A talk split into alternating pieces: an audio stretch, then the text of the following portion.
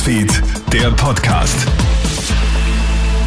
Hallo, einen schönen guten Morgen. Ich bin Clemens Draxler und das hier ist ein kleines Nachrichtenupdate aus unserer Redaktion. Jetzt geht es Bleisüßen richtig an den Kragen. Ab heute ist das neue Raserpaket in Kraft.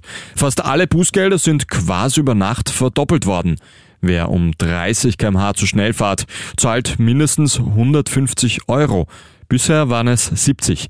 Bei schweren Tempoüberschreitungen sind sogar Geldstrafen von bis zu 5000 Euro möglich. Zudem wird der Führerschein deutlich länger abgenommen. Das Paket wird Wirkung zeigen, glaubt auch Verkehrspsychologe Gregor Bartel von Allesführerschein.at. Wenn die vierte Corona-Welle kommt, dann wird es die Welle der Ungeimpften. Davor warnen jetzt Expertinnen und Experten. Denn immer weniger Österreicherinnen und Österreicher lassen sich gegen das Virus impfen.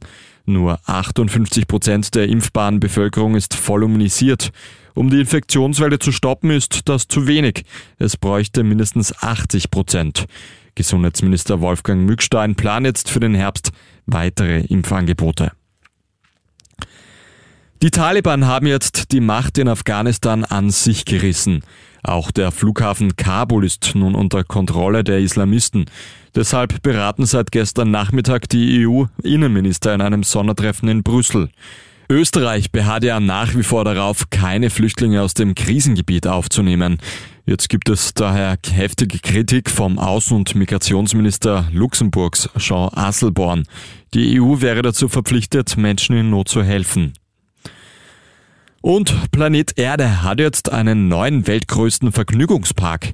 Der Park der Universal Studios in Peking öffnet heute seine Pforten für geladene Gäste.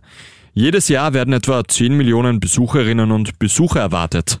Zwei große Hotels, 24 Bühnenshows sowie 37 Attraktionen zu Filmthemen wie Harry Potter, Transformers und Jurassic Park warten.